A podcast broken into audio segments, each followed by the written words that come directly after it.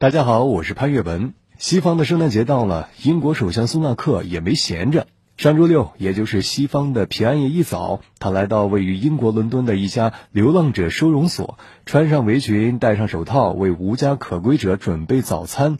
很快，苏纳克就和一位流浪者迪恩聊上了。起初，两人谈吃的，谈收容所，一切还算正常。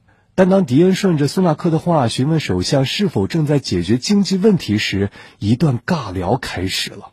不知道那一瞬间，苏纳克是不是穿越了？他竟然脱口而出问当面的流浪汉：“你做生意吗？”气氛顿时凝结了。大概是不想让首相过于尴尬，迪恩虽然强调了自己无家可归，但他也表示自己对商业和金融有兴趣。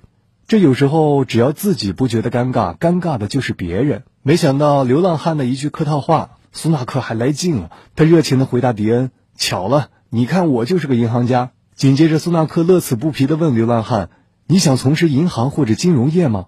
说到这里，流浪汉迪恩绷不住了，他打住苏纳克说：“我只想先度过这个圣诞啊！”就是这样一段尬聊，引爆了英国舆论。网友在社交媒体上评论称，这段尬聊令人难以忍受，还有指责富豪首相苏纳克与普通民众脱节。甚至还有网友留言将首相苏纳克称作十足的木头。